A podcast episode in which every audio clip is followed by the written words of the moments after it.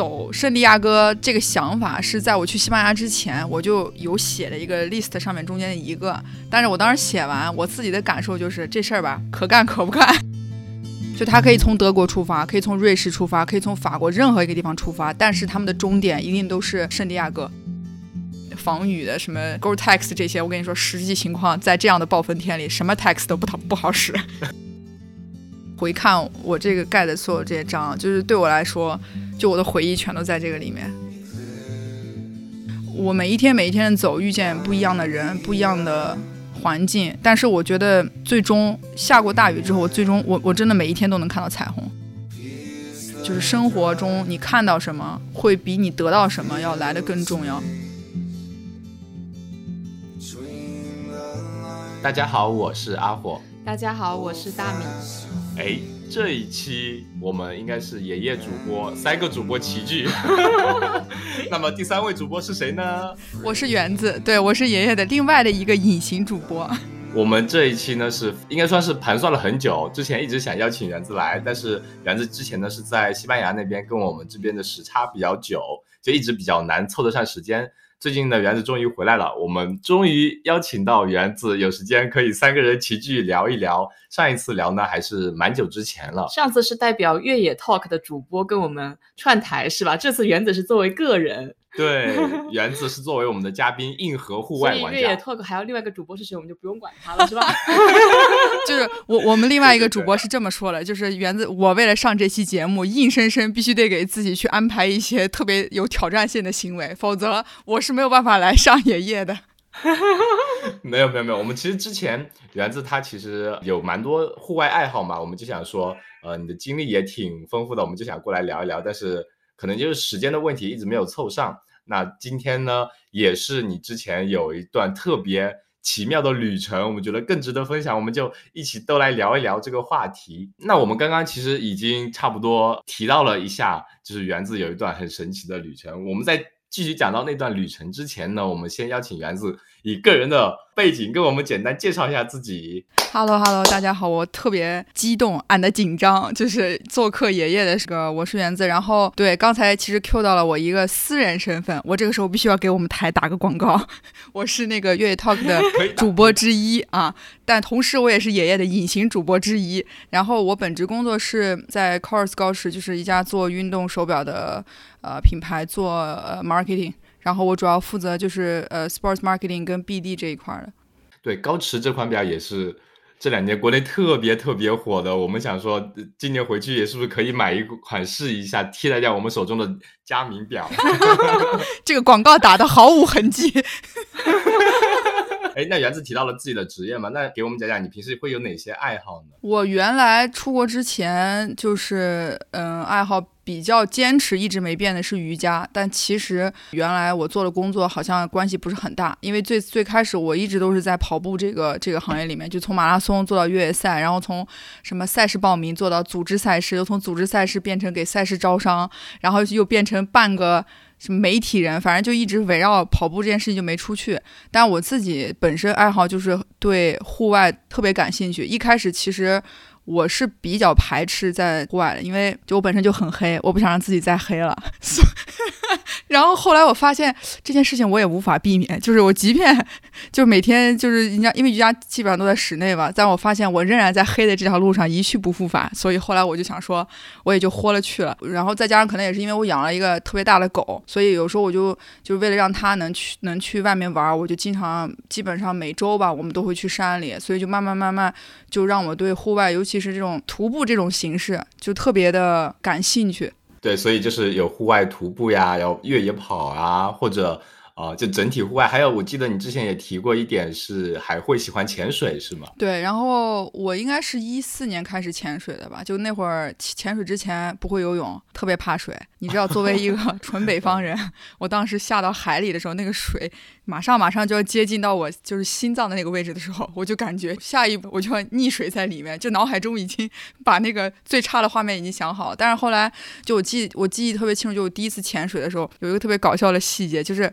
那个教练说你把那个就是 B C 啊什么这些要咬紧，千万不要张嘴，也不要把它松开，也不要笑。然后我就一直点头，然后特别清楚。然后因为第一次潜水，不是教练都会拎着你嘛，就像就像抓小鸡一样，在在那个海里。然后我就第一次看见那个。就是尼莫的那种活的尼莫，因为以前都是动画片里看，然后我就笑了，然后我一笑，海水就从嘴里嘟嘟嘟嘟嘟，然后我就上去，然后但是就那一次经历之后，就让我一直就是有一点想要挑战一下自己的这个就是怕水的这个这个感觉。本来只是潜一天，然后我就直接交了钱变成考证，然后考完 O W 之后，我就觉得。不太够，嗯，那就再进阶一下，因为当时想去传钱嘛，最低就得 A O W 才行，还得大概多少瓶儿什么这种。然后我当时就心想说，这不是这不是逼着我把这件事情就是加快一点速度嘛？回了国之后，我又又出去，等于在考完 A W 的第二天。我就报了那个船钱，然后我就上了船，然后就在船上就大概潜水了一一一个礼拜，这些好多经历吧，就凑起来之后，嗯，我对于户外这这个环境，包括所有跟户外相关的运动，都是属于特别愿意去尝试的那种。起了个头就入深坑了。当时我们讲到这个话题的时候，深交还透露了一点，就是说原子其实从零八年开始就已经跟运动结缘了。当时的经历要不要也简单提一下？对对对，奥运会是吗？我又要跟零八年北京奥运会。哎呀，这个老生常谈的唯一的这个可以拿出来炫耀的，又要又要重出江湖了。没有，就那会儿零八年就是奥运会的时候，因为我在北京上大学嘛，但其实我那个。我坦白讲，在零八年之前，我一直都想跟家里商量重新复读、重新高考，因为我零七年高考的时候就完全没有考出自己的那个真实的那种那个成绩，就心里也会觉得就挺受打击的。但是当时就我家里人就觉得这个女生复读一年挺辛苦的，然后我妈就怕这万一年纪大了，内心再承受不住下一年的压力，反正。最后我就上，然后我忘了那个细节，但我记得就当时那个那个奥运会说要开始选拔一些呃演员，但那时候其实我们也不知道具体要干嘛。学校发出这个通知之后就去报名了，因为当时报名就是你去参加海选这件事情，你就可以不用上课了，那必然得报呀。然后我就怎么 跟我当年，我相信大米应该有过同样的经历。然后我就冲到学校那个礼堂，然后我就我当时心里还想，是个时间越长越好，今天一下午的课都不用上。就他分就是什么第一轮、第二轮、第三轮、第四轮，大概也就确实是三两三个小时，然后就差不多就结束了。然后结束之后，学校那个老师就跟你说让你等结果。然后我也就嗯也就完了，反正心里当时就觉得，哎，之前下午没上课挺好。然后我记忆的应该是过了一周之后，就由那个学校的班主任还是教导主任嘛，就通知，然后你被选中了参加二零零八年的一个开幕式表演。哇塞！然后我那会儿才发现，哇，这件事情是真的，有一点开心，就开始每天每天从学校，然后就会有大巴车统一来接，然后去。最开始我们是在清华训练。你知道，对于一个别的学校的学生进到清华里面训练，然后再看到清华里面校园的那个场景，就作为那时候大学生的我来说，哇，我就心里想，嗯，我也可以不等于自己在清华上了一个月的课了，没毛病，是吧？没毛病。反正一直训练了四个多月，然后一直到零奥运会开始前，我们有三四次大型彩排，那个彩排就是跟其他节目的人就混在一起了。就那个时候，我的感觉其实就渐渐的知道，哇，就是体育精神这个东西到底是一个什么东西。因为在此之前，我就觉得真的好累、好辛苦，因为我们那种训练也不是说在一个什么室内体育场馆，就真的是在暴晒、一棵树都没有的地方。对，就也可能是因为那些因素导致我在黑这件事情上已经一去不复返了。反正。但是确实，奥运会就是参加就是开幕式表演这件事情，就是说的好听一点，应该是对我的意志品质有了比较深的、比较深的影响。就是看到就是运动员的那种状态，因为我们那个节目表演完还要有一个仪式，就是要欢迎运动员入场嘛。就如果大家还有印象的话，就是在运动员入场的时候，那个绕着鸟巢那一圈儿，大概四百个。也看不清的女的里边有一个是我，哇！所以我们当年可能在电视上见过原子，哎，应该是，对对对，就是，但是应该不知道在哪个台的那个转播，反正中那北京电视台转播是没看见我的，因为我们家里人全部都坐在电视机前。想起了那个《请回答一九八八》，然后就全家人围在电视面前等着出场，就就就跟那个场景差不多。我跟你说，如果当时电视能缩放，估计我妈就能把那个镜头缩到那么大。然后，然后其实后来我自己也去。那个网上找了，因为有我有看到我们一起训练的个别的姑娘，然后我就发现，我如果没记错的话，当时有一个镜头真的可以照到我，但是照到了我左边的人和右边的人，正好姚明在 在这个位置，约等于你跟姚明同台了，上个电视。行吧，所以就是你们刚刚一问我那个奥运会的经历，其实我自己也在想，可能也是那个时候，现在回想肯定多少是会有一些印象，因为那时候在现场，就是当你看到，因为美国那个叫梦之队嘛，对吧？就是什么詹姆斯啊，当然科比那年也在，就所有对 NBA 的，然后包括国家队的这些。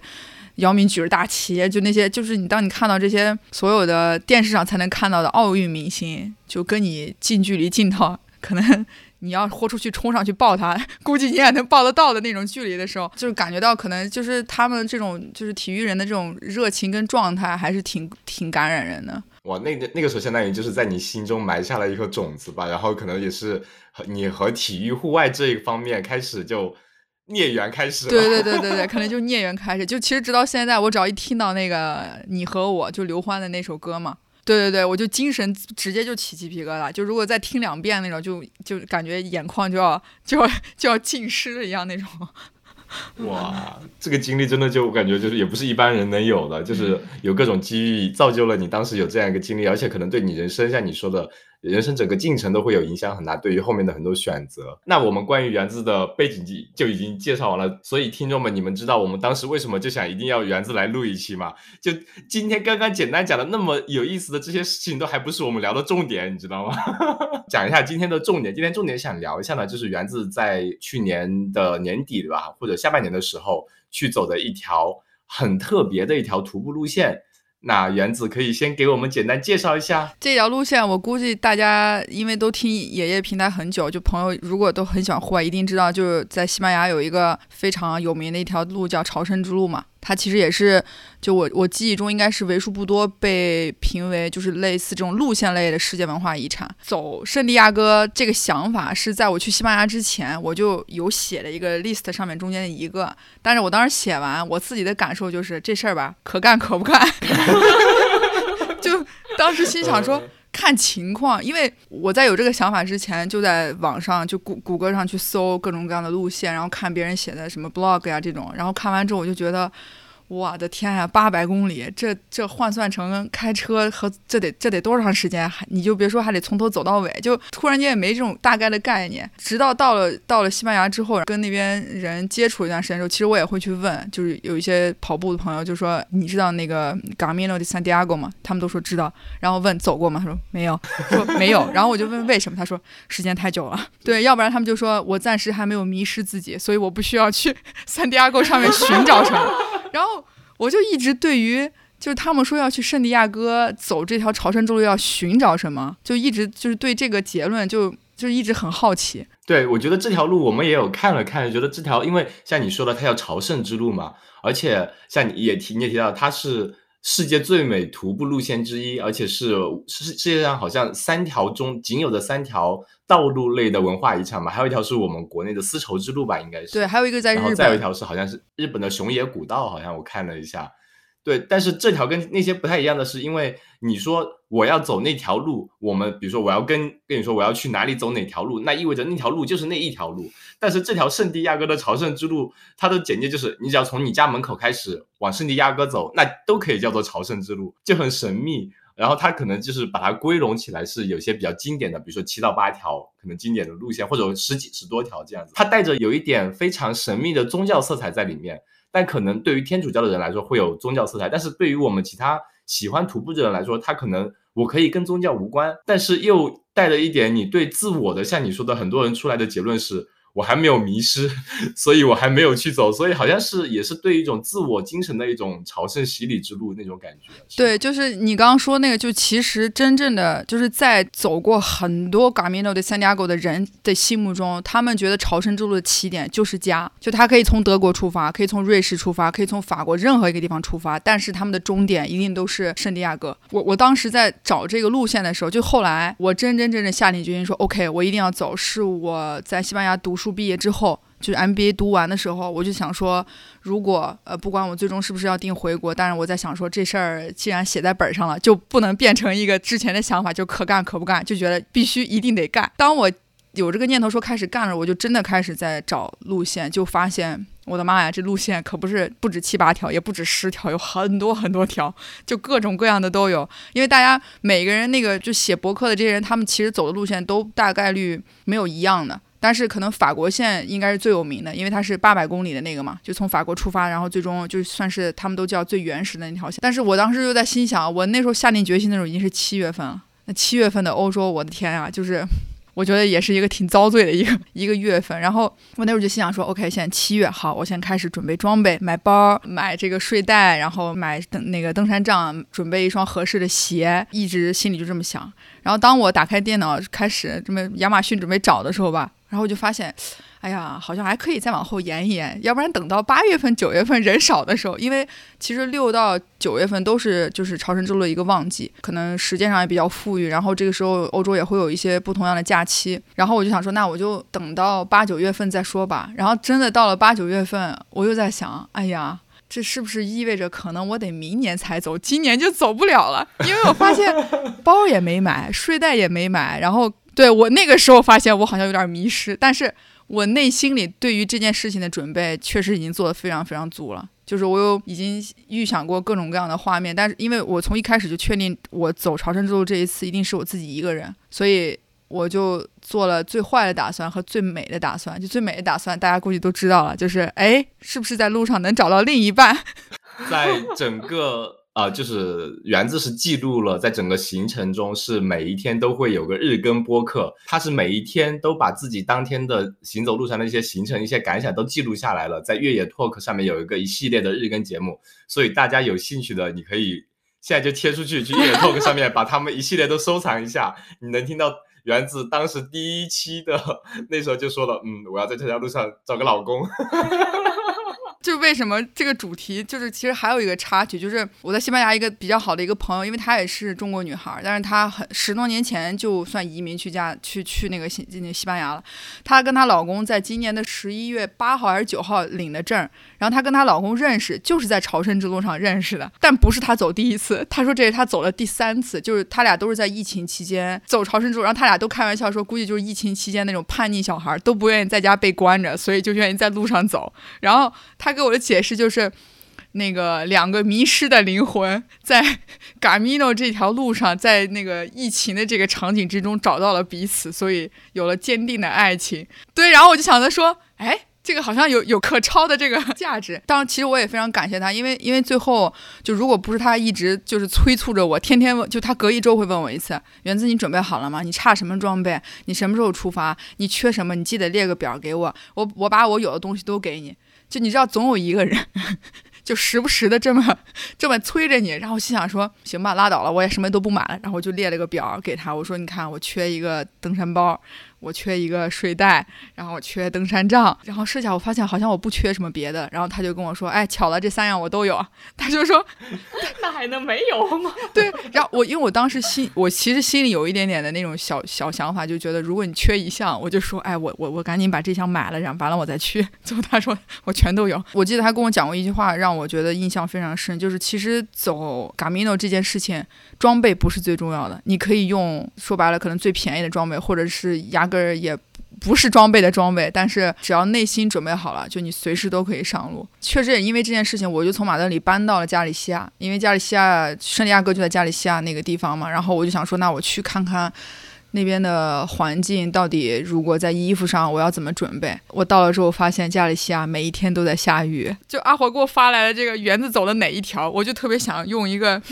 活生生的经历告诉大家：十月份尽量不要去选。就是葡萄牙到圣地亚哥的这条路，因为我当时在选路线的时候，已经十月份开始了，就九月底了。然后那时候已经进入了西班牙的整个雨季，就我当时就查到，如果我走八百公里的那个原始的那个路线，就意味着我每天有可能要有雨战，因为法国线呢，它是要翻过就是西班牙的那个叫那个区的山特别多，就你一定要翻山上坡下坡，就在越野跑里，就是你主要属于体力耗到贼贼受不了的那种。然后心想说，我作为第一次走朝圣之路，我还是希望能让我留下一些美好的印象的。然后呢，我又对于。就是海边是非常非常喜欢的，所以最后我就综合考量，就选了呃葡萄牙往圣地亚哥的这条线。对，英文应该叫 Camino de Portugal，然后它有分呃内陆线跟海边线，我就等于选的是那个 Costa 的那个海边线。然后我天真的以为这条线是不会下雨的。从我到葡萄牙的那一天开始，一直到我到圣地亚哥，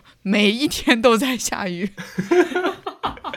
对，在此预警一下，源自周更系列的节目，每一期你都能听到狂风暴雨的声音，在背景音里面就哗啦啦、哗啦啦、哗啦啦的那种。对，然后好凄惨。就我当时就觉得这一切就这么这么考验我，越不想来，越不想什么，还来什么。然后我第一天出发的当天，就用我的搭档深交的话，就是我逢遇见大事儿，就我这个大姨妈就一定会到访。我当天出发的第一天，大姨妈就就来了。好在我出门前就。把那个止疼药带了，以往我就不太擅长吃止痛药这种，然后我就出门前 先嗑了两片药，我就内心跟自己说，千万千万别出问题，这一路厕所不一定好找，肚子也千万别疼。就是我我记得很清楚，就是十月十九号是从圣地亚哥出发的，就其实在我出发的那一天，我去说句实在话，我内心都有非常非常多的那种假想，走出几公里就遇见个。老公啊，以为是什么遇到坏人是吧？结果 走出几步路就遇见个巨大的风啊，然后或者走出几步路就海边来一个巨大的浪就给我卷走了，就是我脑海中就像那个。科幻一样，你知道吧？就各种各样，因为因为我就觉得不想给自己设限在一个固定的场所里面。就是十八号晚上在整理最后的那个包的时候，其实我还录了个视频，但那视频到现在都没剪。就是我就发现自己带了很多无用的东西，比如说我带了眼线笔、结婚戒指，想的有点太远了吧？大米啊，你得亏是结婚的早啊，这位女士。我，比如说，我就带了眼线笔，然后我还带了一支口红，然后带了一根睫毛膏。最搞笑的是，我带了一个挺大个的防晒霜，因为。我当时心想，就是虽然我很容易晒黑，但我不能晒伤嘛。带了一个特别大个的那个防晒霜，最后发现那防晒霜特别沉，但是我就就一直这么背着。但是我比较庆幸，就是我有带一些，比如说，就是我在那个中国超市，就我好朋友给我从国内寄来的那种压缩的紫菜蛋花汤那种东西。对，因为那个其实对于中国胃来说，我觉得那个就早上起来喝个热的是是很有必要的。这些没用的吧？但我发现我最有用的袜子，我只带了两双。装包的时候发现。每天下雨，装包的时候发现，哇塞，长袖衣服也忘了带了。就当时我那一瞬间心想，我也不能听刘雅璐跟我说什么都不需要准备，只只要人准备好就好了。我然，我就 然后临了临了，下午的时候，十八号的下午大概三点多钟，那时候已经在下雨了。我冒着雨跑到迪卡侬买了一件长袖。然后给给我的包买了一件雨披，因为我的包是没有雨衣的。那时候后来我再再仔细一看，就感觉行了，就是差不多就这些了，就我也不能再带了，因为真的背不动了。其实出发之前我还挺想称一下我的包有多沉的，但后来我放弃了这个念头。对，因为我就心想，我就误以为它十公斤，它就是十公斤，我不想知道我背了，但是根本就不可能，心理压力，对，就不可能有十五公斤嘛。然后就这样，反正就十九号那天就出发了。然后就开始了一路顶着姨妈，然后狂风暴雨，背着一罐巨重巨重的防晒霜，在雨中也用不上的那种东西 就上路了，开始了你很虐的、很虐的十多天的行程。对，但但是我记得记得过程当中，就是也也挺多，有一个最糗的事情，就是深交临出门前给了我一个可以别在身上的那种麦，他就跟我说，你那个录音的时候一定要把这个夹上，风特别大，也能保证你能听得见声音。我说行，前几次我都忘了。我基本上都没加，然后等我想起来加的时候，我刚把那个从盒里掏出来，然后夹在身上，然后突然之间狂风暴雨就来，夹在身上的那个麦直接就随着风掉到了岩石下面，就等于我走的那，就我我正好走在那个海边是没有沙滩的，就是岩石。那岩石呢，我还得往前走大概两百米，走一个台阶下去，然后才能到那个岩石上。然后我就站在那里看着那个掉下去的 那个麦，我就笑了，我一边笑，我一边笑，我一边跟自己讲。活该，我也是自己没事找的。我就把我的包，然后放下来放到地上，然后我就想说正好放松一下肩膀，然后我就就走走走走走到岩石下面，把那个东西费劲了半天捡上来，然后捡上来之后发现它没电了，然后我就把它装在了装在身上，然后我就背着它就继续往前走走走走走。其实也就是在这个过程当中，怎么说，就是你可能会遇见各种各样的。想不到的一些事情。但是我觉得这种事情就是都让我对这个旅程充满了，就是下一步将将要迎接我的是什么的那种感觉。嗯，就你有最坏的开始，下一步每每一个都是更好的过程。只要你把最开始的，就是那个叫什么呃预期低谷拉得足够的低，就每一步都是在进步，是吧？对，因为因为当时我记得就是，其实一开始下雨的时候，我心里挺难受的，因为那个就是大姨妈真的，听众朋友女生，我们 联想一下这个这个场景，然后下着雨，对然后还要对然后还走那么远的路，对，然后我当时心想，就是我哪里都能湿，包不能湿，屁股不能湿。对，说到这个，就是我当时想说，就是不，我不相信我走这趟线会下雨，所以我我我用一块五欧买了一个最便宜的雨衣，就是就一块五 等同于等同于咱们这儿几毛钱的那种，就塑料雨衣那种。结果那雨衣第一天一阵风来，我那雨衣就已经 变成一个残破到不行的。然后我就我就把那雨衣裹在那个腿上嘛，就想保证上半身下半身千万不要湿，上面有穿那个防雨的什么 Gore-Tex 这些。我跟你说，实际情况在这样的暴风天里，什么 Tex 都不好不好使。然后，然后我就我就当时就心里就想，我的妈呀！就我当时音频里也有录，我说我我这都是什么命啊！但是其实就第一天。呃，尤其是在第一天遇见我路上的那个好朋友，然后包括我们第一天到到那个酒店的时候，就第一天刚当你结束的那一瞬间，就是什么暴风雨这些你都记不得，你就只能记得哇，这沿途有多么的美，有多么的爽，腿非常的酸，因为鞋什么全都湿透了，但是你就会觉得哇，明天还有一个三十公里在等着你，就这种心理的变化也是我第一天结束之后我没想到的，因为我起初会觉得，我估计我得发个信息鬼哭狼嚎一下，抱怨抱怨，然后骂骂自己，但但当结束的那一天，就是我们到了那个 Albergue，就是就是说到这个，就是大家基本上如果真的想走朝圣之路，会发现沿途有很多就是给专门给朝圣者住的这种旅馆。就咱们中国可能就叫青年招待所这种，但其实他们的环境，呃，各自都不一样，但是统一的一个特点就都很干净，然后里面的人都是跟你一样的这些朝圣者。但我第一天到的那个旅馆呢，就是你知道吧，就男朋友这个想法一直在心里的某一个地方 支棱着。我进到那个 Albergue 之后，我发现哇，都跟我爸爸差不多一样的年纪。所以大家只有在人到中年才开始迷茫、丢失自我。你那么年纪轻轻就来了，你知道，重点是我们到了民宿，那个那个他们都有，他们都是志愿者，就是帮忙看民宿的。那个姐姐跟我说：“你想住一楼还是二楼？”然后我想了一下，我说：“我要去二楼，因为我发现，嗯，一楼都是大叔，我怕他们睡觉打呼噜，因为因为我睡眠质量不好。”然后上了二楼，发现也并没有好到哪里去。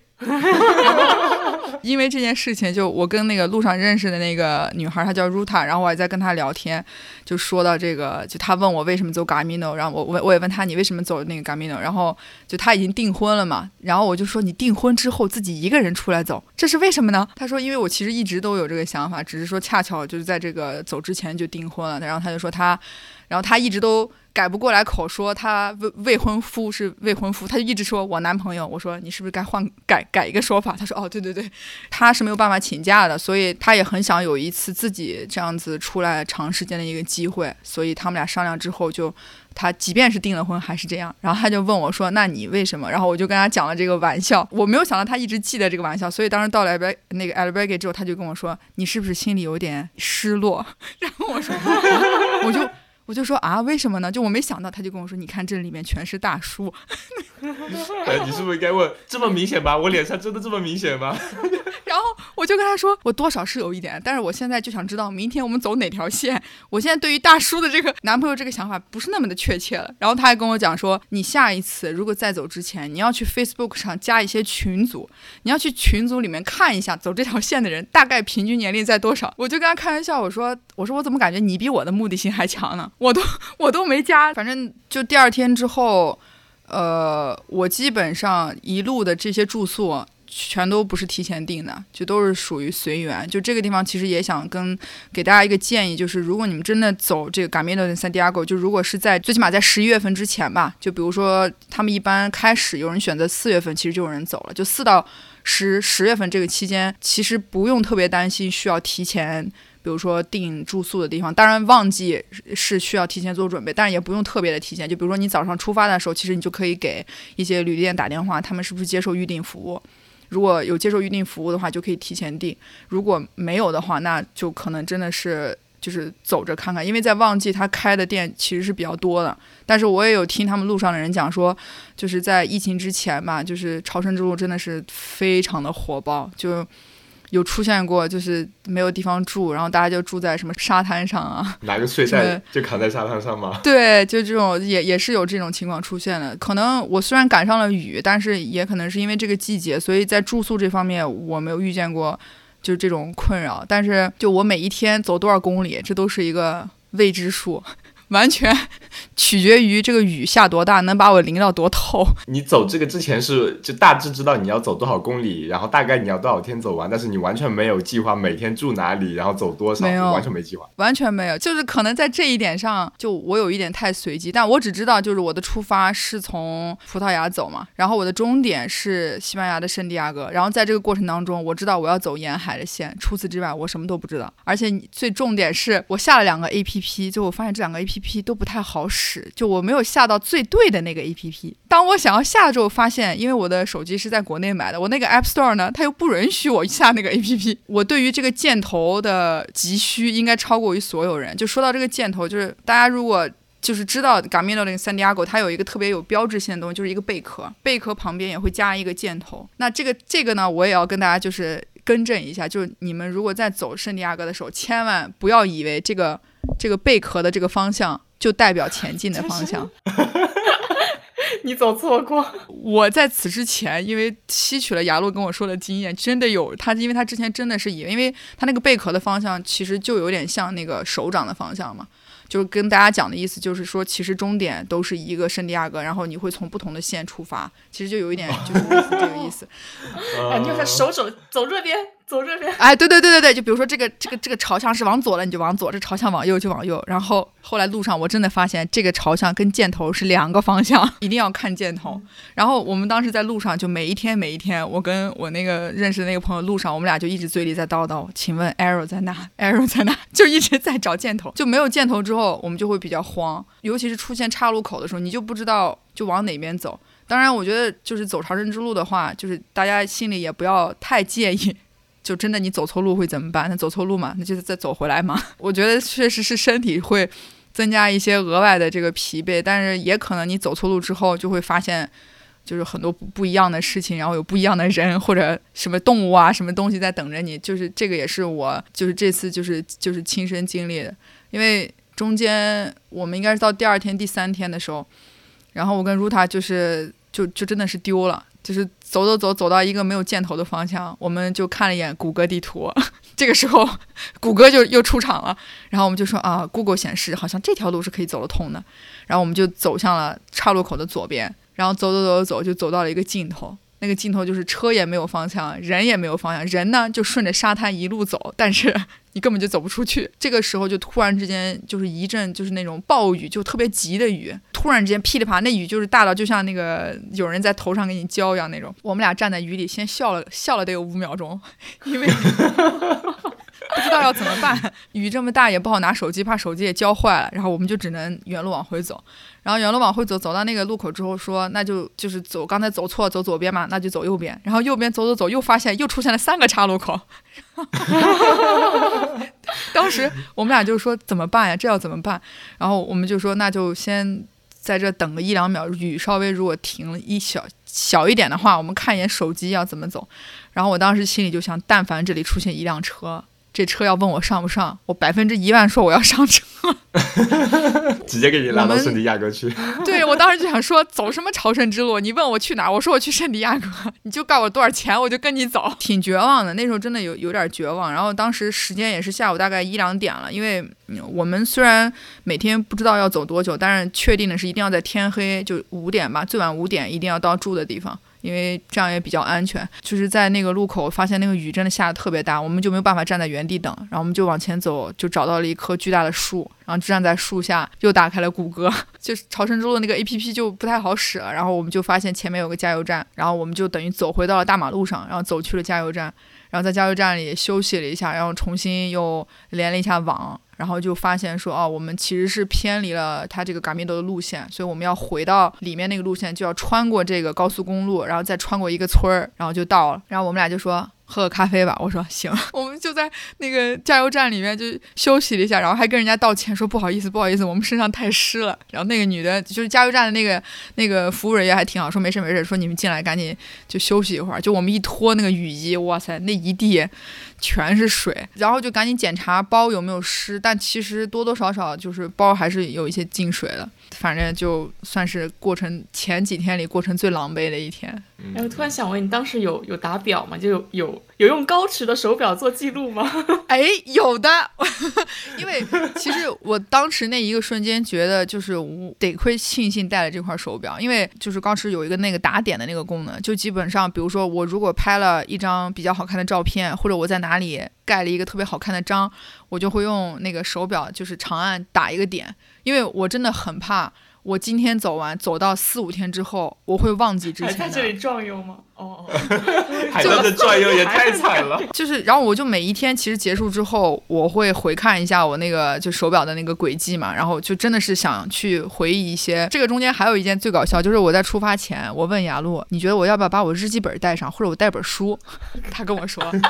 我呢以一个过来人的经验告诉你，你带可以，但是保不齐两三天之后你就得发个快递发回来。他说，因为第一次他走朝圣之路，他带了一本书。他只翻了一页，两天之后他就把这些东西全部寄快递寄回了马德里，因为他带了一本非常厚的书。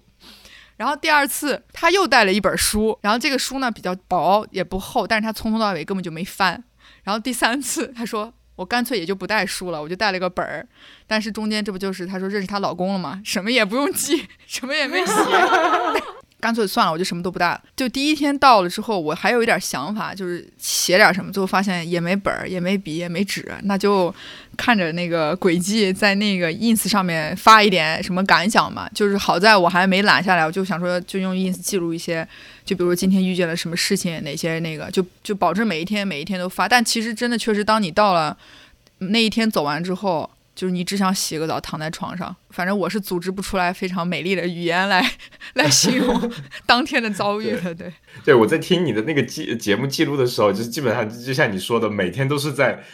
我们该往哪里走呢？怎么哇，好大的雨啊！等一下，然后过一会儿又是哗啦啦啦，又又在下雨，我们在哪里避雨？然后今天又是湿透了，就这种这种就，而且我记得好像是你说了，你只带了两双袜子嘛，对吧？然后你是在有一天在那个。青旅里面是真的没袜子了，因为都湿的，还是找的那个旅店老板给你拿的一双袜子是吗？我跟我这个同就是路上认识的这个姑娘，我们俩有一个极大的反差，就是她带了六双袜子，我只有两双袜子。然后走到第二天的时候，然后我的袜子就没有一双干的。然后第四天我就选择像她一样把袜子都挂在包上。就是各位亲爱的朋友，就是走 Gamino 真的是一件就让你，我觉得是回归到最原始的那种想法，就你也没有什么形象可言。就所以，我才说，我就觉得我带什么睫毛膏、防染霜那都是，我跟你说那都扯。我早上起来，我油都不想擦，我还化妆。那天下过特别大雨之后，Ruta 的袜子全都湿了。然后第二天就是他一包全是袜子，就包上绑的全是袜子。然后他就跟我说，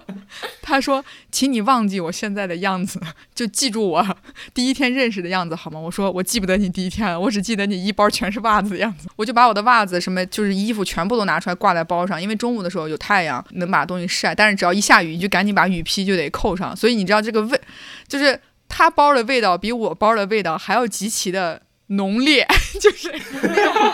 就是就是说不出来的那种味道。就我还好，只有两双袜子，所以没有他那么大的那种，就是洗完就是放在一起潮的那种。我还嘲笑人家。然后到第四天走到青旅，就像阿火说的，然后我发现袜子丢了一只，我只剩一双，一双跟一个半只，然后。然后我就问 Ruta，我说这怎么办呀？我说这个村里连个，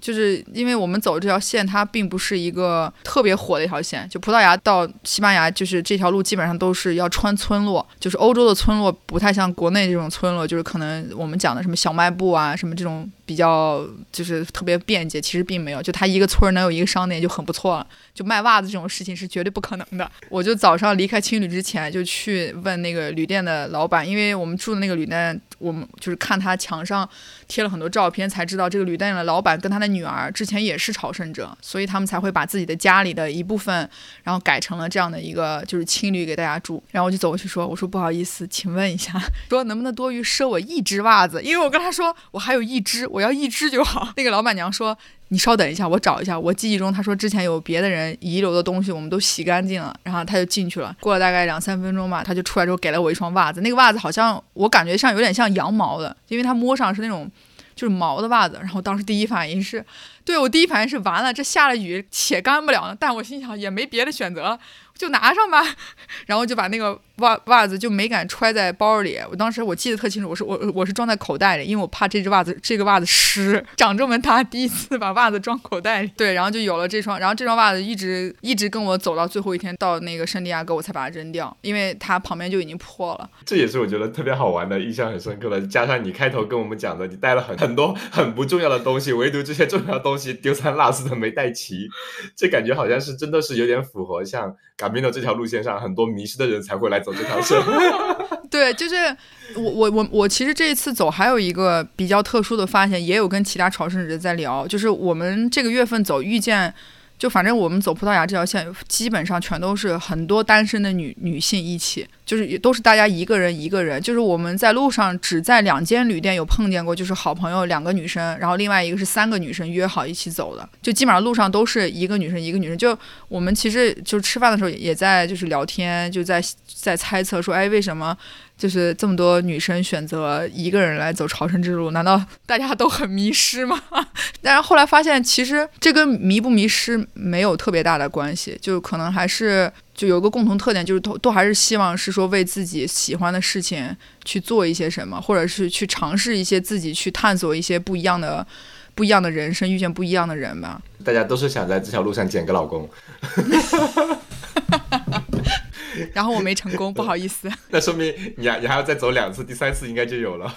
你说这句话跟我朋友说的一模一样。对，而且呃，这条路上除了就这些很很惨痛的经历之外，还有一些比较神奇的呃一些点是，我记得你你有说过是在这条路上就住宿一个是比较好玩的嘛，还有一个是你刚刚也提了一下，你会有一个相当于 Gamino 的一个护照。而且是基本上走到每一个是那些旅店吗？还是哪里？就专门有些地方他会给你来盖章这样子的吗？对，就是他那个护照是，就比如说你从哪里出发，你都可以去，就出发那个那个城市的呃 c a s t e l l a 叫什么教堂，可以去领一个那个叫朝圣者护照。就但是现在的朝圣者护照。都不是免费的了，这个我记我应该是花两欧买的，他们有在德国买的，有在法国各个地方其实都有卖，这个就是长得都不太一样。我当时买这个护照的时候更搞笑，就是他们不是朝圣者还有一个标志，就是有一个那个就是贝壳嘛，然后贝壳上面会画一个类似像十字架一样的那那个其实就是朝圣者他们主的那个杖的那个标志。然后我去买这个的时候，然后就发现他也有卖，呃，就是那个贝壳，就一共加起来是四块，一个两块。然后我我重点不是说因为钱没买，然后他就给我跟我说你要这个贝壳吗？挂在包上就也是一个标志啊。我说好的，然后他就把贝壳给我，然后我一说呀，这个有点沉，我不要了。那个卖贝壳的那个听完我说这样，他都笑了，然后一边笑一边摇头，可能心想说这大概率是疯了，这贝壳才有多轻。然后说哎呀重了，真的到后来路上就是我每买任何一个东西，我都要掂量一下会给我增加。多少的重量？我当时路上买了个苹果和橘子，我用最快的速度把它放在肚子里，因为我不想把它背在身上。就是阿火说这个这个护照，这个我也觉得是，就建议大家，如果真的你去走朝圣之路，一定要拿一个这个护照。这个东西是，我觉得是给自己一个非常非常非常好的一个一个礼物。就当时我拿到这个之后，就我沿途就在找嘛，就是呃，除了就是你住的旅店是一定会给你盖这个章之外，就是正常的这个嘎米罗的路线上，它的有一些咖啡厅或者酒吧或者饭店，它也会给你盖章。但是有一些地方，它就会直接把那个标志贴在店门口。如果你看见那个店门口贴了一个，就是像贝壳呀，或者他写了一个 stamp。或者意思这种，你就都可以进去问老板说，哎，是不是这里可以盖章？就不用消费就可以免费盖吗？还是得喝个酒？一不用不用不用不用不用不用不用不用，大家都是朝圣者，不用不用不用。刚开始我我一开始去盖的时候，也会像就是大米有这种想法，我就觉得是不是要。就是买一杯咖啡啊，什么这种，就是你知道路上还是尽量不要喝酒精的啊，容易 容易就是精神一飘就不太好了。然后我就第一天，我记得我从 Porto 走完之后盖的第一个就是在一个咖啡厅里，然后就买了一个就是一块二，就很便宜，因为欧洲咖啡都很便宜嘛。然后我就盖了一个章，然后后来再去的时候就。就基基本上人家也不用你消费，他就会特别热情说啊你是那个走朝圣之路对吗？然后他就夸就会给你盖一个戳。很很巧就是我我我没有想到我到圣地亚哥那一天正好是我这一本全部盖满的时候，因为它这是正反面，就很多人只有单面嘛，然后我就等于把正反面全部都都盖完了。然后我拿到这个的时候，就是因为你如果朝就是走圣地亚哥，就你到了圣地亚哥是可以去换一个叫朝圣者那个证书的。对，然后那个证书呢，就是你需要用这个护照去换，但是它有一个要求，就是你在距离圣地亚哥还有一百公里的时候，你必须要保证每一天有两个章，你才能拿到这个证书。我也是到那之后就问，哎，为什么会有这么一个？他说，因为有很多不是现在也有一些，就原来有一些什么坐大巴也可以去旅游嘛，然后也用，就比如说可能你只盖了一个章，然后就去换一个这个这个证书，就是。我可能觉得对对大家辛苦的这个劳动有点不太公平吧，但我也觉得很费解。你说你都没走，你去要个证书，那是何必呢？就回去发朋友圈呀。其实因为在准备这个节目之前嘛，我就是在回看我这个盖的所有这些章，就是对我来说，就我的回忆全都在这个里面。那那等一下，我们之后请原子可以拍一张这个呃护照的照片，我们回头放到我们的 show note 里面，听友们可以去看一下，真的。这种收集癖的，尤其是肯定会特别特别的开心。你能把它收集的满满的，是真的记录了你每天去的每一个地方，而且肯定都会有像园子，你翻开来看到每一个站，都能想象到当时的场景和当时发生的一些事。当时的雨有多大？其实我觉得 Gamino 就是除了对自己的一个呃，我觉得对我自己的人生有一些观念，就是发生了。比较大的改变吧，然后跟路上遇到的人其实也有很大的关系。就我走在路上，发现我遇见过有两个，有一个他让我管他叫嘎米诺爸爸，因为对对，我就想说有那个大叔，我印象超深。还有另外一个，我猜一下。等一下，我先剧透啊！还有另外一个，是不是因为有那个呃，她做了手术的那个姑娘，她非常非常坚强的，只走了一一部分的。这这这两个人，就是我跟这两个人，应该其实我是应该在同一天遇见。就 Ruta 是我在第一天出发五公里之后，我们俩就把对方给捡到了，捡到之后就一直相伴。然后，但是我们中间又分开了，因为他时间的原因，就是他已经买好了回程的机票，所以他必须要在就是前一天要到达圣地亚哥。但是特别巧的是，我们在最后一天圣地亚哥的教堂的门口的地上又遇见了，就他其实是在那里等我的。就是那一刻的时候，我就没忍住就哭了。其实我走到朝圣之路，就是我到了圣地亚哥之后，坦白来讲，我内心有一点失落，因为我脑海中想了很多到终点的画面，当然不是那种什么鲜花红地毯，那那那当当然是不可能的。但是因为你你到了那个就是加利西亚，就是到了那个圣地亚哥那个地方之后，你能看见，就因为它会有公里牌嘛，就走到西班牙去，它都有那个公里牌就没有再显示还剩一公里、两公里就没有了。然后路上的这些所谓的什么箭头啊，这些标志都没有了。就基本上，如果大家第一次走，其实都是在找路的过程当中，那个时候就只能用 Google，因为你进到了这个城里之后，发现可能我觉得也是因为这个城市它本来就是一个旅游的地方，就是沿途的人都是以游客的心态。就不都不太会像你去到什么村儿啊镇，我在村儿镇走错的时候，我还我还没来及反应过来，路上就是跟我说有有人跟我说往右走往右走，要不然就跟我说掉头掉头，就很多路上就这种。然后到了圣地亚哥已经真的临近的时候，我就发现我我好像就有一种感觉啊，就完了，就十二天就走完了，就就就这么快吗？就是这种感觉。然后我就。路上就临快到的时候，有有遇到一个从加拿大来的一个男生，然后他也是第一次走，然后就等于我们俩一起走到终点，然后到了之后，我们俩都问彼此说：“这就到了是吗？” 然后就就就没了，就拿起手机，然后我就想拍一下这个圣地亚哥的这个卡最大的这个教堂的时候，我就眼看着有一个人冲着我的手机飞奔过来，然后就是 Ruta，然后我看到 Ruta 之后，我就发现。就是刚才你说的那个，就是受了伤的那家，就是那个意大利那那个姑娘，她也在地上坐着。然后我又发现，我们在第二天、第三天，就葡萄牙线上遇见的这些朋友，全部都在地上坐着。就是那一个瞬间，就有点把我拉回到十多天前，就我们在路上遇见一个、遇见两个、遇见三个这这种状态。坐到地上之后。那个他们就问，我就问他们，我说你们去那个拿证书了吗？然后有人就说拿了，有人说还没去，明天再去，太累了，说已经到点了，就就不重要了。就那一刻，你就发现好像一开始觉得哎一定要拿到这个证书，就发现证不证书也没所谓了。那你可以讲到，在这里提到，可以讲一下那个意大利的姑娘的故事，因为我觉得她的故事听的真的非常非常的励志，很感人。嗯，那个女孩儿，疯女人啊，她叫 Sarah。为什么我们管她叫疯女人？就是。我我们跟我跟我们跟 Sarah 遇见的时候，其实应该在第四天，然后第五天我就要跟 Ruta 分开了。然后第四天的时候，我们住在同一个酒店。那第四天的晚上，其实就是最后一晚在在葡萄牙。就第五天，我们大概所有的人都已经到西班牙了，所以那天我们就无意中又住在同一个酒店。然后晚上的时候。我们就说那就住在民宿做饭吃好了，因为实在也不知道在外面吃什么，雨下到就是那么疲惫，也不想再淋着雨出去吃饭了。然后我们就去买东西的时候，然后看到就是那个有一瓶酒，就是那个白葡萄酒，叫 Three Amigos，就三个朋友。然后我跟 Ruta 就一瞬间说，哎，这不就是我跟你还有 Sarah 吗？然后我们就。就买下了这个酒，然后买了这个酒之后，就就去里面做饭。也就是那个时候，我才知道，就是他不能吃，比如说什么麦片啊、谷物啊，很多东西他都不能吃。就是他路上我们看到他吃饭，其实都是他自己做的。然后我们就说买了这个酒啊，一块一块喝点嘛。然后我们就开玩笑说，知道意大利人很能喝的啊，就是你可千万别说你不喝什么之类的。就聊天的过程，就大家在就是分分就是分享一些自己各自。就是为什么走 Gamino 吧和一些故事，就是我觉得这也是圣地亚哥比较神奇的一个点，就是可能你在路上遇见的这些人，当你想要去跟他聊一些你的故事的时候，你不太会有一些心理的顾忌，或者是害怕，或者是觉得哎呀我的秘密暴露出去给别人了等等，就这一切好像就当你要讲的时候。都不存在，就我不知道那种信任是不是因为就是这这一路狂风暴雨还是怎么样就走过来了。就我们当然我们四个女生嘛，还有一个女孩叫 Victoria，她从美国来，就我们就自然而然就就聊起来。然后三二就说，其实他走圣地亚哥在此之前，他完完全全没想过他有一天会重新自己一个人再走在这条路上，因为他在十多岁的时候，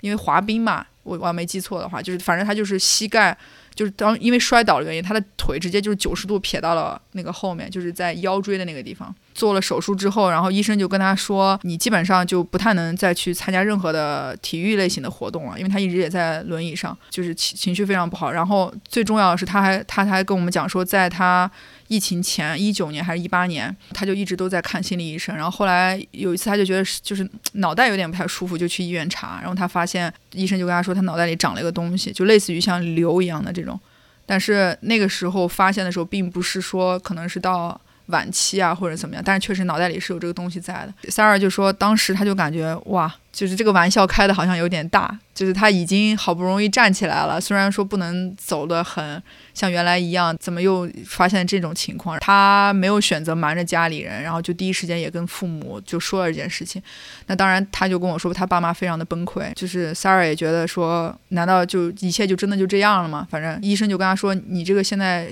你得需要每个月每个月过来复查。对，现在看是这样一个情况，但不是那么严重，但是已经有了。我记得他就跟我讲，在这个过程当中，就是他内心也受到了非常大的煎熬，就他也去看一些类似像算命一样那种，就是去让别人告诉他为什么会会会有这样的这样的经历。他说是他应该是他原来的同事吧，然后他们就是去到了意大利的另外一个小岛去，当时是帮别人做一个什么婚礼的一个策划。然后就给 Sarah 说，哎，你有没有时间？要不要过来帮忙？我觉得这应该对于。就让他换一个环境嘛，就不要去想这些事情什么的。然后三儿就去了那个小岛，去当了算是志愿者一样，去帮人家准准备婚礼什么的。就是他就说，就是就是那么美丽的地方，又让他经手一件这么美好的一件事情，就让他觉得他的生命不应该是这样的。他一定可以，他一定可以做一些他想要做的事情。所以就是他在那儿两个月之后，再再回到意大利的时候，三儿就跟我说，我当时就决定，我我问过我的医生，我能不能走路。他跟我说我可以，但是我不能背包，就等于他的朝圣之路是每一天需要用那个，就是那个快递服务，圣地亚也也是有这种，因为他们骑行的人也是用这种服务，就是把我把这个包送到下一个地方，就是你你你需要在那个旅店里预定一个这个就是快递的服务，是是 OK 的。萨尔就决定说 OK，那他就这么来了。所以他真的也是从意大利飞到了，从葡萄牙出发，然后就一路这样走走走，走到我们遇到的那一天。但是比较可惜的就是后来第五天到第六天，甚至于第七天，我们我们俩都是一起走。但是我们一起走的意思就是，我们不是说相互等对方，是我们的终点都是一样的。然后我们早上会一起出发，因为我走的比他快嘛，所以他就说：“Heather，你可以往前走，我我在后面，你不用管我，我没关系的。”我们就在就是旅店见就好了。然后到第七天的时候啊、早上我要出发的时候，他就跟我说，他可能今天要休息一天，因为他的脚非常非常疼，就是他走他走路是很慢的，就是如果仔细观察会发现，就是他的那个腿每次就迈步的时候会比我们正常人要慢一些，而且他在膝盖的那个位置是不太能。就是打打弯，就是像我们正常迈步那样走，又在下雨，真的对他来说是很煎熬的。对，第七天，呃，到第八天，我到了酒店之后，我就给他发信息，我说：“Sarah，我已经到了。”我说：“你大概会几点？我等你吃饭。”他就说：“我今天没有走。”啊、他说我的腿特别的不舒服，我在这边就是约了一个医生，我可能明天要去看一下医生。然后第八天我出发的时候，就我又给他发信息问他怎么样，然后他就说我可能大概率这次走不了了，就我的朝圣之路就要在这里结束了。但是他说，我决定从这里坐一个大巴车或者就是火车，就看用什么交通工具。他说，我想直接坐去圣地亚哥，因为他非常想去圣地亚哥的那个 Cathedral 那个教堂去，嗯，礼拜啊，或者是怎么样，就是他觉得他一定要用这个方式到，然后他希望明年他再能从这里重新开始走到走到圣地亚哥。所以当我到的时候，我发现 Sarah 也在地上坐着，哇塞，就我真的就忍不住了，就是那个。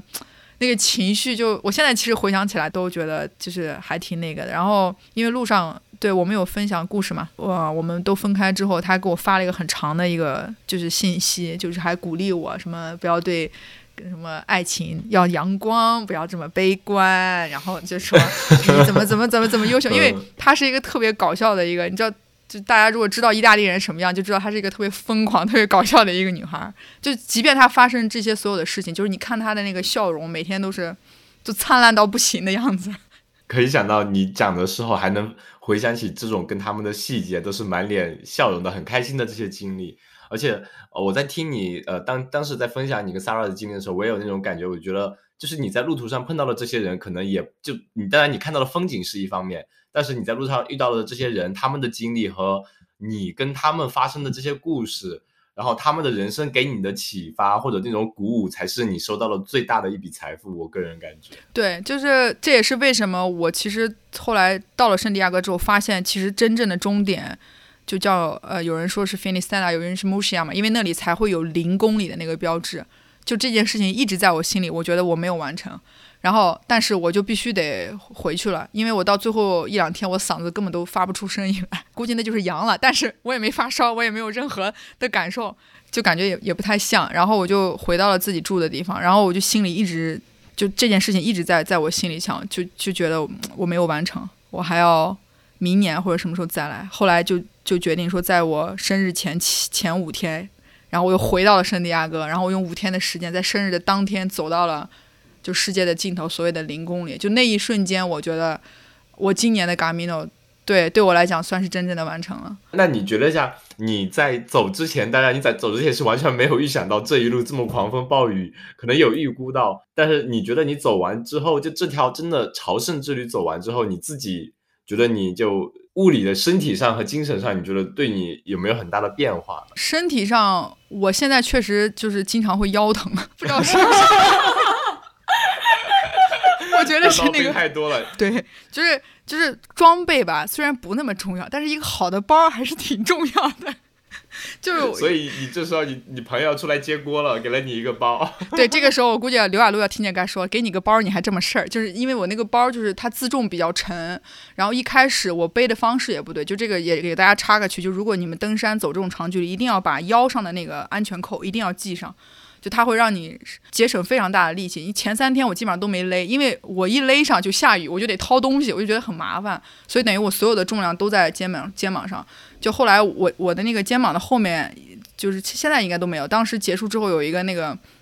就是我其实走在路上的时候，我自己都有在跟自己聊。我是在想，我说我我这十二天走完回去会不会？你看姨妈期这个淋大雨，这是一个很忌 很忌讳的事情。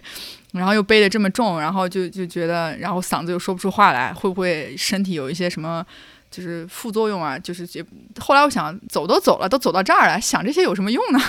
也就别想。所以身体上其实我就没有什么顾忌了，但是精神上，我觉得对我的改变，我自己觉得是真的非常大了。就是我每一天每一天走，遇见不一样的人，不一样的环境，但是我觉得最终下过大雨之后，我最终我我真的每一天都能看到彩虹。我记得我音频有讲，这是我人生见过最多彩虹的一次，就我我自己都感觉哇，这是一个老天对我的一个奖赏。下雨了是不是？淋完了是不是？OK，淋过了，给你一个彩虹让你看一看吧，就就这种感觉。然后也让我可能对于就未来想要的这种生活，可能有了一个比原来更清晰的一个画面吧，就是。我我我以前其实包括现在也一样，但但不会像原来就是工作的那么那么拼命。就是我总会觉得说，呃，上班虽然是上班，但是你的时间也是花在这里，那你也不能浪费你上班的这个时间，因为你浪费其实也是耗自己的时间。如果你没有做让自己开心的事情的话，也没有尽全力的话，但是在走嘎米诺这个路的时候，我就会发现，就是生活中你看到什么，会比你得到什么要来的更重要。当你真的停下来，关掉所有的东西，没有你在路上走的时候，你就会发现，其实你最大的财富是你拥有一颗可以想走就走的身体和心，而且这些东西并不会拖你的后脚。就对我来讲，那一瞬间可能是嗯让我觉得特别幸福的。但是我觉得同样也可能是因为走了朝圣之路吧，就是就让我突然间又发现，人还是一个很善良的动物。就之前可能。也不是有特别大的这种感受，就也因为可能工作或者什么样的原因，就是总会有一利益嘛，商业啊这种，就除了好朋友以外，家里人以外，其他人其实对你也不能祈求会有什么样的对你有多好。但是在走 Gamino 这个路上的时候，就发现你每进到一个咖啡厅，你任何一个地方，你去，其实你只是去想要要一杯水，或者坐着休息一下，或者是真的就这种，就他们都会非常。热情的去去帮你，然后给你他能给你所有的一切。因为我有一天，我跟 Ruta 两个人，就第四天、第五天，我们俩开玩笑说这一天是我们最幸福的一天，因为我们基本上属于没有花一分钱，白吃白喝了一天。不是说我们不愿意花，是我们要给钱的时候，那个店店里的老板就会说 no no no，我们不会，从来不要朝圣者的的钱，你吃就好了，就就就好了。然后，但当然，我觉得也可能是因为这种特定环境之下，哈，就因为给了你这样的一个身份，所以可能让你有了这些优待。但是起码我是觉得，就是让我能感受到，说一个微笑，一个一个很善意的举动，就会让你的这一天真的就觉得很开心。突然说起吃的这个，我记得你路上还是会有碰到一些，比如说是一些。盒子啊，或者小小站一样，就大家免费的东，呃，也不是免费，就东西放在那边，你自己花多少钱自己去买，就把钱放在那，拿着东西走就行。对对对对对，就那种我们叫什么 open shop，就是开放性的那种，就他会放各种各样的吃的，然后有一个筐，里面就随便放多少钱都可以，反正你看中哪个你就拿哪个吃的走。然后还有那种路边有那种家里人专门放一个冰柜在门口，里面放的全是冰镇饮料。我有一天就是进去。拿了这一天里第一次买了一瓶芬达，哇塞，那芬达给我喝的开心的。你知道最重点是我身上只有两块钱，但我很怕等一下我还要用，我就把两块钱放到了那个盆里，然后从里边自己给自己找了一块钱。我就一直因为这件事儿，我还觉得我是不是有点太抠了？但我心想不行，我身上就这一枚硬币了。然后说到这枚硬币呢，我路上所有的转折点全都是用一枚硬币来决定的。朋友们，这一点千万不要效仿我，就因为我我真的不知道怎么办了。就我跟如塔分开的时候，我心里很想有一个伴儿继续走，因为大雨天两个人走和一个人走是不一样的感受。我当时在猜，但是呢，如塔一定要走走内陆，但我不想离开海边，我就不想走那种内陆里面什么穿工厂啊这种。然后我就拿出个硬币一甩，硬币告诉我走海边。我说好，走海边，我就走走走走海边。走到海边，马上快到圣地亚哥的时候，为什么我从两百八变成了三百四十公里？是因为我多走了一段那个呃，就是真正就是最更原始的那叫他们叫 Espirito 线，就那个线，其实在官方目前它的公里数都不会给你算在那个里面的。走不走这条路呢？我也是一样，我就抛了一下硬币，硬币跟我说走，我说那就走吧。因为我当时走这个，是因为我在网上看到有一些少部分人走完之后的一些评价，跟那个真的要穿，就是要穿的那个小城市小村儿，就真的非常非常值得去，因为它是一个渔村。然后我就想说，那既然这样，我就走吧。但是我的体力告诉我已经走不了了，那时候我嗓子已经出出不来出不来声儿了，而且我要多再加八十公里。然后想说，那就交老天吧，我就一抛，然后老天跟我说走。手气不错呀。对，然后我就说好吧，走，就一直这样。所以这一欧的这个硬币，就是也是我一个，这给我的感觉就是永远哈、计划赶不上变化，真的是这句话。然后你不知道的时候，那就抛硬币决定吧，交给老天，老天宇宙会告诉你往往哪里前进的。但但也有可能是嗯圣地亚哥这个特殊的这个磁场磁场啊，真的是这个磁场太奇特了。就因为我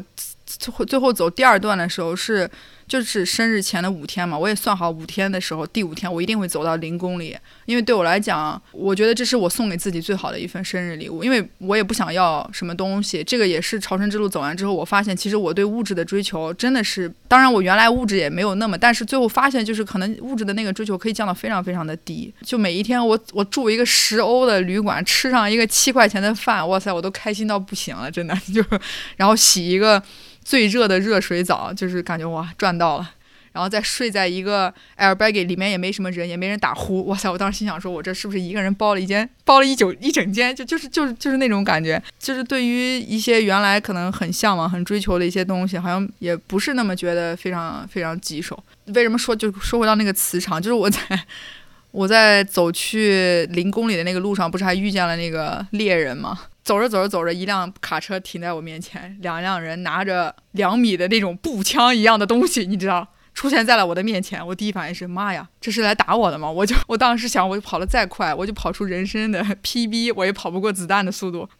但是那两那就那两个人，就是那个枪，就是就是特别就就站在我正前方，然后我想说怎么办？我只能往前进。如果掉头走，会不会激怒了他们？反正我也不知道怎么办，我就以最快的速度，然后把手机打打开，打到了录像的模式，因为我心想说，如果他真的把我打死了，我总得 留个证据。我就一路走过去，然后就赶紧路过他们说欧啦，我就赶紧跑了。然后我就以最快的速度就拐了个弯儿，然后拐弯之后，我发现哦，这两个人其实是在打那个动物的，应该是也是因为这样拐弯，然后我在路上又遇见了就是另外的一个一个朋友，所以我就觉得就是很多这种这种这样的一个岔路口，一个一个插曲，我总感觉好像就是上天给你安排好的一样。我觉得这些就是你呃，跟你讲听你讲过之后，尤其听了你那个系列日日更那些节目之后，真的觉得它虽然是一条普通我们说普通的徒步路线，但是它又完完全不完全是一条普通的徒步路线。很多事情你走完之后，或者说在这条路上你遇到的事啊、人啊，感觉真的就像你的人生一样，你把它如果拉到一个人生的维度上面去，就是。你在这条路上会遇到这样那样的不确定性，这样那样的一些挫折，或者说突然呃呃袭来的一些变化。那你当你面对这些变化的时候，好像你没有很好的办法，没有捷径，没有什么办法能去逃避他们的，你就只能闷头上。然后闷头上，你过了之后，可能当下你会非常非常的痛苦，但是当你过了之后，你回过头头来看之后，发现这些经历都会是变成你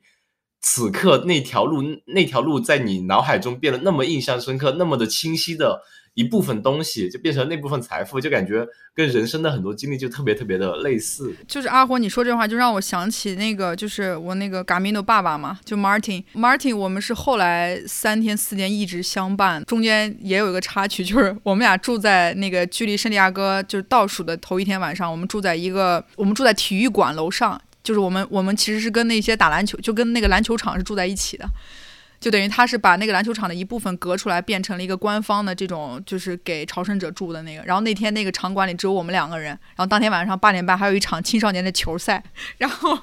我说我说 Martin 要不要出去看球啊？他跟我说你是不是不累 还看球？我说哦那我说那我们现在他就说咱们今天晚上那个去超市买点东西吧。他说我给你做饭吃。我当时想说哇有人做饭那当然好啊。我们就去超市啊、买的意大利面什么那些。他就跟我说那你想喝酒吗？我们要不要庆祝一下？我说好，因为因为明天我们就要分开了嘛。我说好的，我们俩就买了一升的一个玻璃瓶的啤酒，开开心心的就回到了那个住的地方，而且其实很便宜，我们一个人 share 才好像四四欧还是五欧，但是都买的是还蛮好吃的，就很便宜。到了住的地方之后，Martin 就说说那个海胆你把这些呃酒啊什么水果呀、你就放到那个冰箱里让它冰镇一下。我说哎好，我就放完之后呢，他把啤酒放在了冰箱门的那个位置。就大家能想到一开门的那个侧面，然后那个冰箱属于它那个隔挡非常非常的浅，我不知道 Martin 把啤酒放在了最下一层，我就准备开冰箱去放什么其他东西，我就这么一开，其实我也力气也没有很大了啊，朋友们，然后我一开冰箱门，然后那个啤酒直接咵，玻璃瓶呢全部碎了，然后 Martin 的脚正好在旁边。他正准备在洗菜，然后我就看他一下把脚就就抬起来，然后他就摸着自己的脚背，我那一瞬间你知道我汗，我就一阵汗，就是背后就一阵冷汗，我就第一反应是我说天哪，那脚不会破了吧？我我很担心，就是那个玻璃滑到他的脚底，因为 Martin 也大概五十多，快六十岁了，他就是他的他的腿跟膝盖就不太好，因为他巨胖，他走路就走得非常非常慢，他走一会儿他就要歇一下。我就想说完了，他如果脚底破了，我当时想说我我也不能背着他，马上快到了，这怎么办呀？Martin 就跟我说，孩子，你是想杀了我吗？我说对不起，我就开始扫那个地上的那个玻璃瓶，然后整个房间就是清新的啤酒味儿。全是啤酒味，然后就开始扫，扫完之后我就跟他说：“那我去超市，那个再再再买一瓶吧。”然后他就说：“嗯。”然后我就发现他那个脚 脚背上破了，不是脚底，就脚背划了一个小小的那个小口。然后我就赶紧去包里拿我的创可贴，好在创可贴我没有白带，我就把创可贴拿出来给他，他就跟我说：“你为什么带这么多创可贴？”我说。大概率可能知道有一天 我要干这事儿，可能 Martin 就是当时我记得路上我跟他聊天嘛，我就说这是你第一次嘛，他跟我说这是我一年的今年的第四次走了，然后我就跟他说啊。然后我第一反应是你这是这么闲吗？然后 Martin 就跟我讲说，他是在学校工作的，然后他每一年的假期什么都是固定的，然后他没有结婚，也没有孩子，但是他是朋友的就那种那个 Godfather 这种，所以对。然后一开始我还不知道这什么意思，然后后来 Martin 给我解释，我就感觉其实跟好像比爸爸的那个责任好像还要更更更重一些，在精神上来说。所以 Martin 就说他 Gamino 对他来说就是他人生的一部分。就他每一年至少要走三到四次以上，而且每一次基本上都是超过三到五百公里。他说他是有一次是从德国走到了圣地亚哥，我当时，然后我就问他说：“那你那会儿走的时候？”也是这么胖吗？他说，然后他就在 Facebook 上开始给我找他原来的照片。他说我以前是很瘦的。他说现在他在走朝圣之路，有时候会变成是一种看望老朋友的方式，就他会专门去很喜欢的那个旅店，然后接着去住。每一年都会能跟这些老板啊或者朋友能在这个路上约见一次。哥，他就问我说你你猜我多大？然后我就猜，我猜了一个年龄，他跟我说，嗯，他说你还挺准的，我我我确实今年的那个五十三还是五十四，然后我心想说，嗯，跟我爸也差不多。他对于自己人生的想法就是，他直到要走走不动的那一刻，没法下床走不了，他才会停止，就是走朝圣之路这件事情。跟问他，我说你为什么会对这件事情有这么大的执念？其实，在疫情之前，他他每一年去选择走这个三 Diego，对于他自己来说是一个。自己很喜欢干的一件事情，并没有觉得好像有一些什么特殊的意义吧，但是他就很想去。然后后来因为疫情的这件这个期间，他身边跟他比他年纪大的或者跟他一样的朋友，有的人去世了，有的人身体发生了问题，就就用他的话说，就永远在医，只能这辈子在医院里待着。那一瞬间，他说他觉得还还还能这样子在路上这样的走。他觉得自己特别的幸福，所以他从来没有想过哪一天不走嘎米的任何的天气对他来说，他说都不是问题。他说今年是他走了，他走了二十年朝圣之路，第一年在雨季里走。他说我遇见过光着上身走的，没见没见过湿过全身的。但是这次我也经历过了，就就路上这样的，就就像你说，就路上这样的人吧，就给我的朝圣之路的第一次留下了一个非常好的印象，所以才让会我我觉得我一定会有第二次跟第三次。你最主要还是要去找个老公。我们期待着，如果真有这一天，我得拉着老公一起来爷爷。那 必须得来，必须得来。让我现在有点非常向往，如果我们能有一呃什么时候能去欧洲的话，可以安排一段时间去那边走一段，哪怕一一小段，去体验一下真正的朝圣之路是什么样子。可能到时候就会有个女孩碰到我说：“哎，你结婚了吗？”我说：“结婚了。”你怎么一个人来？哦，说我老公请不了假，所以我自己来了。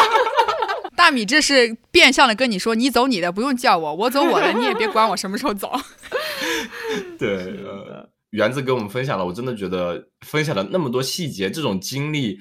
就是很吸引我。朝圣之路在我这现在这就是 to do list 里面应该加了，因为我们之前聊了很多嘉宾之后，会总总觉得可能第一个想去的会想是南美那边嘛，因为南美那边真的非常非常漂亮，都会也会发生很多事，但现在感觉。西班牙那边的这条朝圣之路，感觉真的也是在 To Do List 上面，肯定也优先级也会很高。而且大米最近正在疯狂的学西班牙语。分享那个大叔一定不会让十多年，现在五十多岁。对，可能等你出发的时候，你已经五十多岁了，因为你有这这样的事情、那样事情要干，就是看起来不那么重要的计划，会不会被不断的推后？除非你下定决心，觉得啊，这件事情就是要，尽管袜子只带两双，我也要上路了，那那种决心。嗯，是的，是的。比如说园子，即使再再怎么推，只要我朋友能给我准备三样东西，我就去。对，就是你真的是朝圣之路这个教会我很多，就有些时候你也不用计划那么多，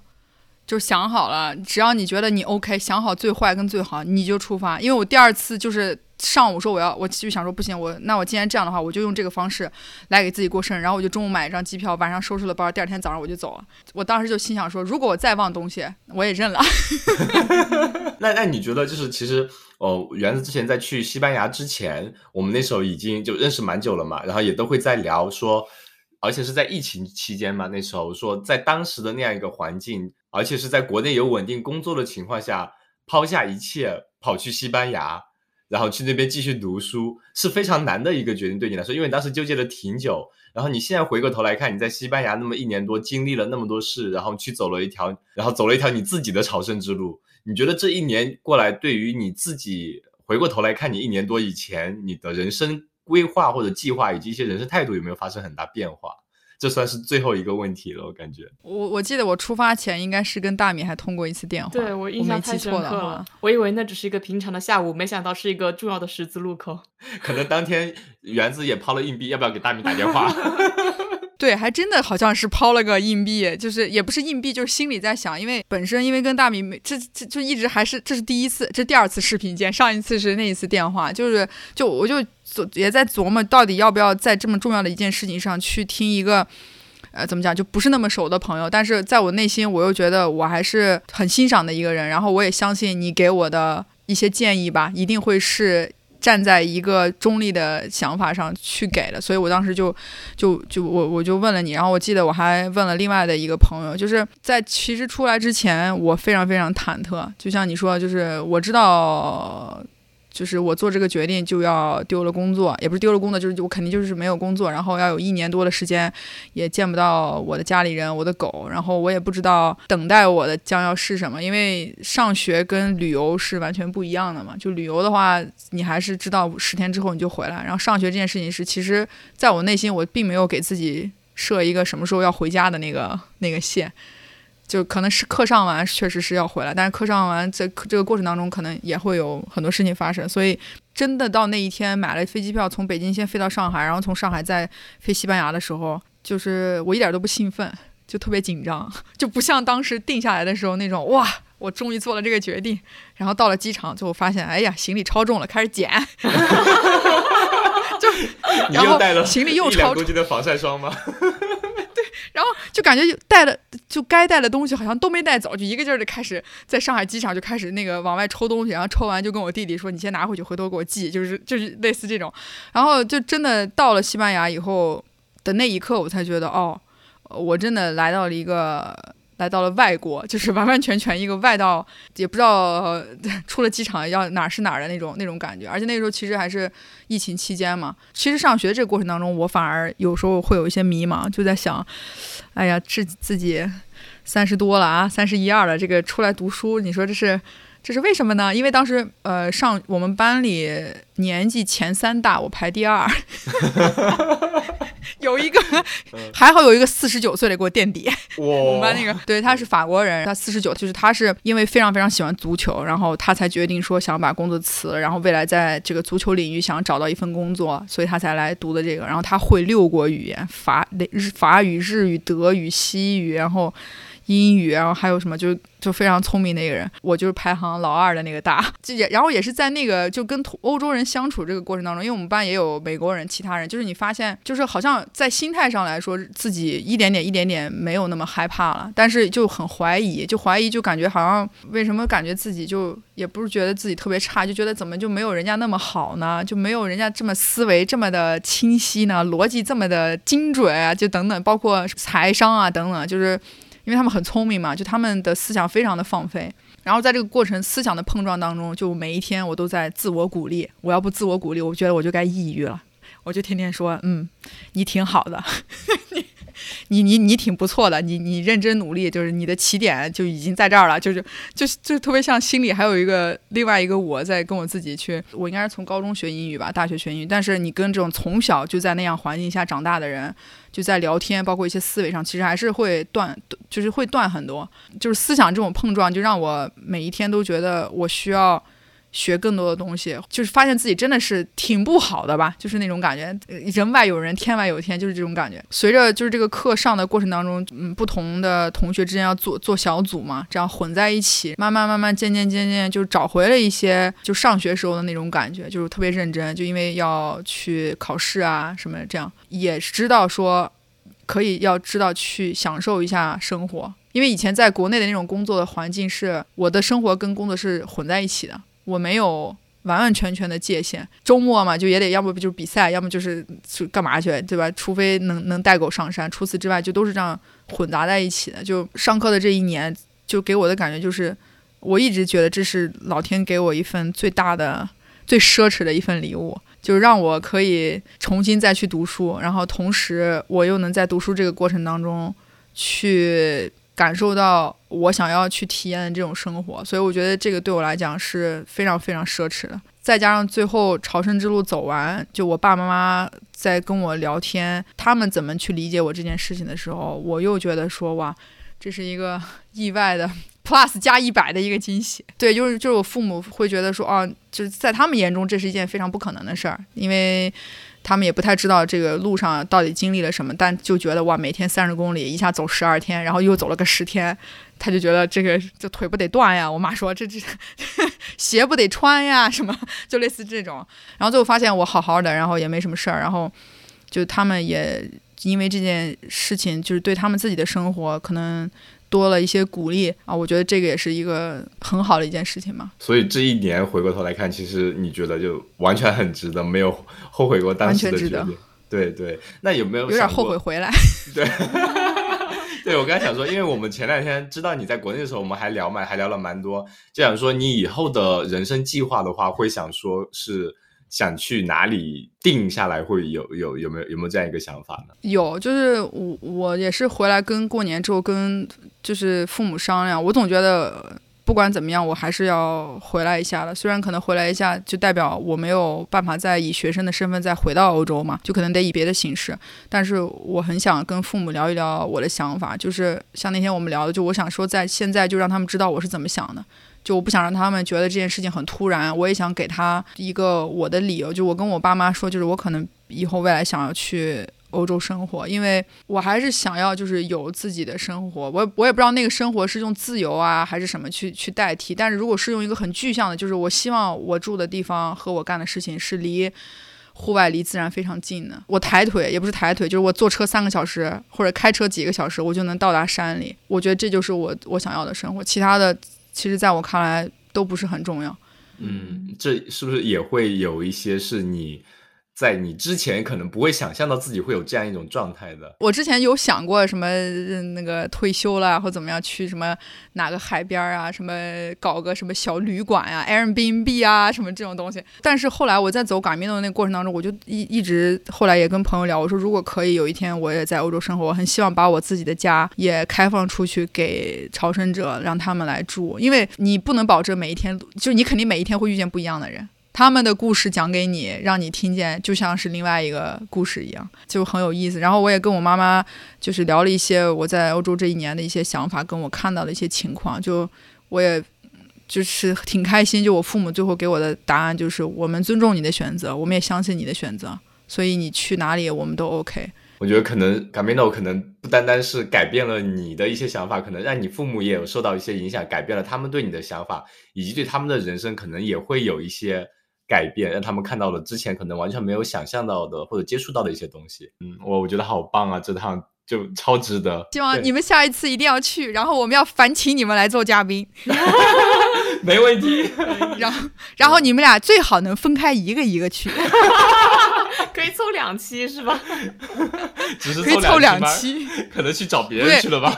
不，我觉得有可能是三期，你知道吗？一个人一个人是一期，两个人在一起，另外一种又是一期。哦，可以的，可以的，我们也期待。呃，而且我们现在是目前是有一个简单的计划，是说等到年终的时候，我们回去的时候，就我们仨再加上那个叶叶托和另外一个主播。就加上深交，说我们四个人可以一起去找一条线，去哪里去走一走，这样子。好啊，好啊，好啊！我特别期待，我特别期待。而且我也是这一次发现，就是虽然我那个录音后来我自己听了一遍，有些东西中间真的是流水账。深交跟我说：“哎，你那个走的过程的时候，能不能挖掘一下自己内心的一些这些一些想法？”然后我就说：“你的意思就是让我给你点高层次的那种。”想法跟话对吗？他说嗯，然后后来我有一天路上，我心想，我真的是想不出来，就是我身边我都编不出来，就是那一刻就是觉得哇，这这个路好漂亮啊，好美，就真的是这种感觉，就是，然后我脑脑海中还心想，深交让我造词儿，让我造内容，就 上价值，我就对，我就跟他说我上不了价值了，我就这样了，你反正但是你每天都得给我剪，他说行吧行吧，但但是我们刚刚聊下来，我觉得是就是园子给我们分享了很多你自己的经历，那些经历就是。可能是在你当下，你可能就像我们刚刚说，当下你在走的时候不会有想去考思考那么深层次的东西，但是你回过头来，你再去看那些，可能那些思绪，当时那些经历就完全以另外一种形式的东西呈现出来了。我觉得这可能也是就户外本身带给我们最大的魅力吧。你可能在进行那项运动的时候，你只是纯粹在享受那项运动带给你的一些痛苦啊，或者美好，或者就不一样的感受，但是你回过头来看。你总能发现那些户外运动带给你一些呃不一样的东西，而且也是走这个路上让我对于环保吧也有了一个自己的认识。就是以前我也不会说随便扔垃圾什么，但是也不会说有这么一定要有这个概念在。但现在就是发现，就有时候有意无意会，比如说基基本上我都不用塑料袋，然后我都会带着帆布包去超市买菜。上次我去，我回来去那个家，哎，去哪儿啊？忘了去沃尔玛买菜。我跟那阿姨说，我这个菜能不能你把那个纸条粘在我手背上，你把菜给我装兜里就行。那阿姨说，阿姨说可以是可以，但你最起码得保证有一个塑料袋得把这些菜全部粘起来。我说行吧。然后就是因为因为那一路也真的太干净了，就是有一种感觉，就是你走在这个路上，虽然天气是这样的恶劣，但是你活下来了，然后你有了。该有的这些经历跟丰富，这都是可能户外或者是什么东西带给你的，所以就有一种感觉，就是你也要有给一些什么东西给给出去，所以我就觉得这都是一些，我觉得对我一些都是一些改变吧。那好，那非常感谢园子今天给我们分享的关于他走 Camino 的这一部分的故事。一句话真的是很不一样、很神秘的一条路，而且可能每个人走，就像之前说一千个人读，呃，就会有一千个哈姆雷特嘛，读那本书那。可能一千个人走卡米诺，每个人都会有自己不一样的感受。比如说，Sarah 她走是为了在人生的不同阶段去享受，最后享受一下自己还能行走的这个乐趣。像你的卡米诺爸爸 Martin 他走，他就是去见老朋友，把这个当做他人生中的一件日常的平常的事情。然后 Ruta 也是跟你两个人一起去经历那些风雨，每个人都有不同的理由去走，或者你是迷失迷失自我，或者说你在寻求什么，或者纯粹是去。享受当下的那些风景也一样，可能这就是户外最原始、最纯粹的它的东西吧。那我们也希望我们每个听友能有机会，不一定是在这条卡米诺，可能是在你人生的其他地方走一条属于你自己的卡米诺。谢谢园子。野夜是一档由阿火和大米创作的，以户外运动作为生活出口，探索生活多样性，向都市人展现户外爱好者探索自然的精彩故事的播客。如果你在每一个嘉宾精彩的分享中得到启发，那么请你积极的转发评论，并且将其标记为喜欢的单集。想要入群和我们所有野生听友一起在听友群撒丫子奔跑、放飞自我的朋友，请添加小助手 O O M I 横杠 O O M I 入群。如果你以及你身边的好友有精彩的故事要分享，也请你积极投稿。